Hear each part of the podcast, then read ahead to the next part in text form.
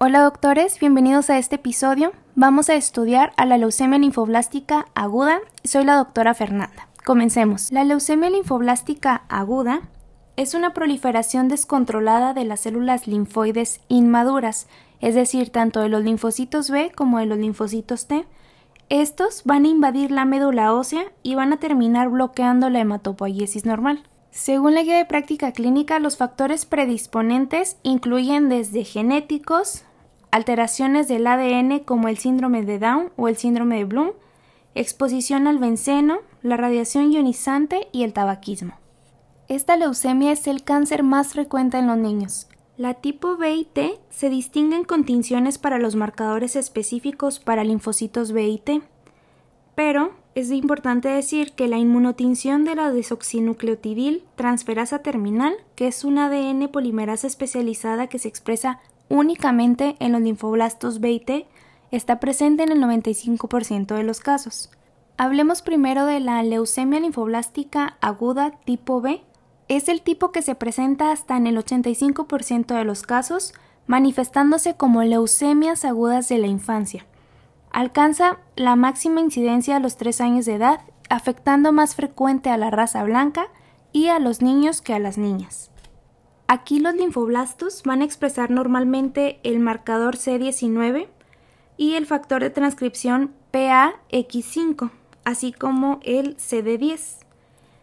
En casos de leucemia linfoblásticas agudas tipo B muy inmaduras, el C10 es negativo. En el caso de las leucemias linfoblásticas agudas pre-B tardías, que son más maduras, van a expresar CD10, CD19 y CD20 así como cadenas pesadas de inmunoglobulina M en el citoplasma.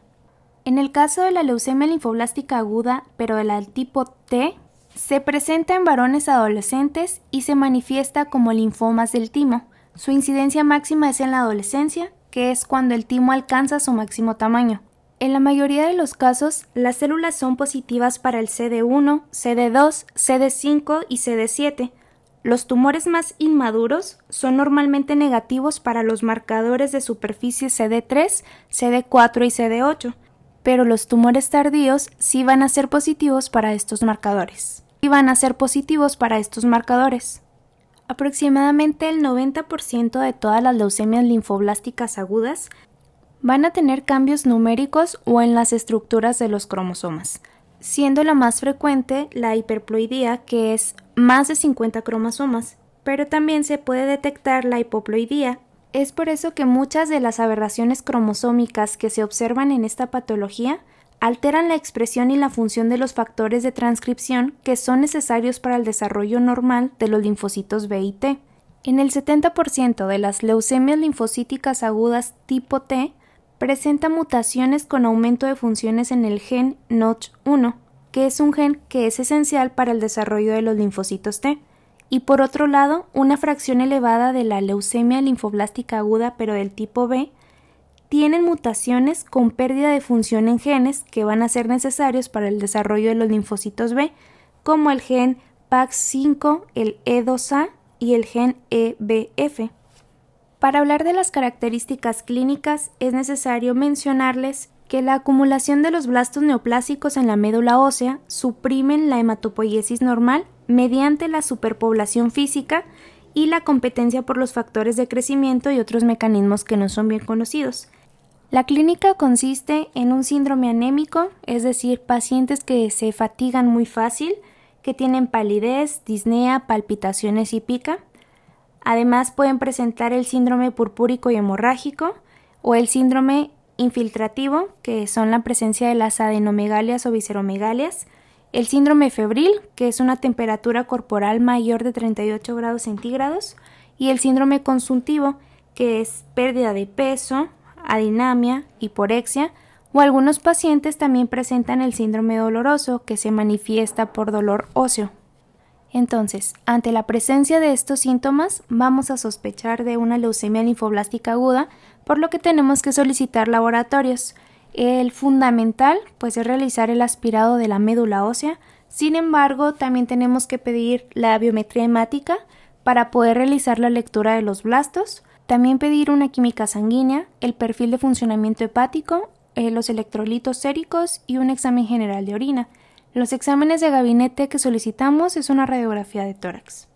Lo que observamos en el aspirado de médula ósea es que la médula está hipercelular y va a estar llena de linfoblastos que reemplazan los elementos medulares normales. En ambas leucemias, eh, las células tumorales van a tener un citoplasma basófilo escaso y también tienen núcleos algo mayores que los de los linfocitos pequeños. La cromatina nuclear está delicada y finamente punteada y los nucleolos están ausentes y son pocamente notorios. De acuerdo con el comportamiento clínico agresivo, la tasa mitótica es alta, pero al igual que sucede con otros tumores linfoides de crecimiento rápido, los macrófagos que ingieren las células tumorales van a conferir un aspecto de cielo estrellado. Las tinciones histoquímicas son útiles porque los linfoblastos son mieloperoxidasa negativos y a menudo contienen material citoplasmático con tinción positiva con el ácido periódico y el colorante de Schiff. El tratamiento se realiza para inducir a la remisión. El objetivo consiste en erradicar más del 99% de la masa leucémica inicial, así como restaurar la hematopoiesis normal y alcanzar un estado funcional normal. Los medicamentos que se utilizan son los glucocorticoides, en especial la prednisona y la dexametasona, así como la vincristina, la antraciclina, la L-asparginasa y la ciclofosfamida en pacientes de alto riesgo. Para establecer el tratamiento específico, es decir, el esquema que voy a utilizar, pues tengo que conocer cuál es el linaje que está afectado, si son las células B o las T. Pero para esto les recomiendo, como se va a estudiar los cariotipos, que consulten a la guía de práctica clínica para que conozcan eh, cómo se manejan los esquemas, medicamentos utilizados y las dosis que para fines de examen nacional pues no nos preguntan tan a fondo, sin embargo si eres estudiante médico pues ahí lo puedes consultar. O también si te quedan algún tipo de dudas. Entonces, prosigamos. El tratamiento de mantenimiento consiste desde los 2 hasta los 2 años y medio y se va a administrar la mercaptopurina diaria y el metotrexate de manera semanal. Y el tratamiento de soporte consiste en evitar el síndrome de lisis tumoral, esto es con la hiperhidratación, la alcalinización de la orina y el alopurinol. Y sobre todo, muy importante es mantener a los pacientes con una hemoglobina superior a 10. De lo contrario, pues se va a requerir el trasplante de eritrocitos. Te invito a que escuches el siguiente episodio de la leucemia linfocítica crónica para poder completar lo aprendido. Si tienes alguna recomendación de tema o alguna sugerencia, puedes escribirnos a nuestra página de Facebook Galenos o también puedes escribirnos a galenosaudios.gmail.com. Gracias por estudiar con nosotros.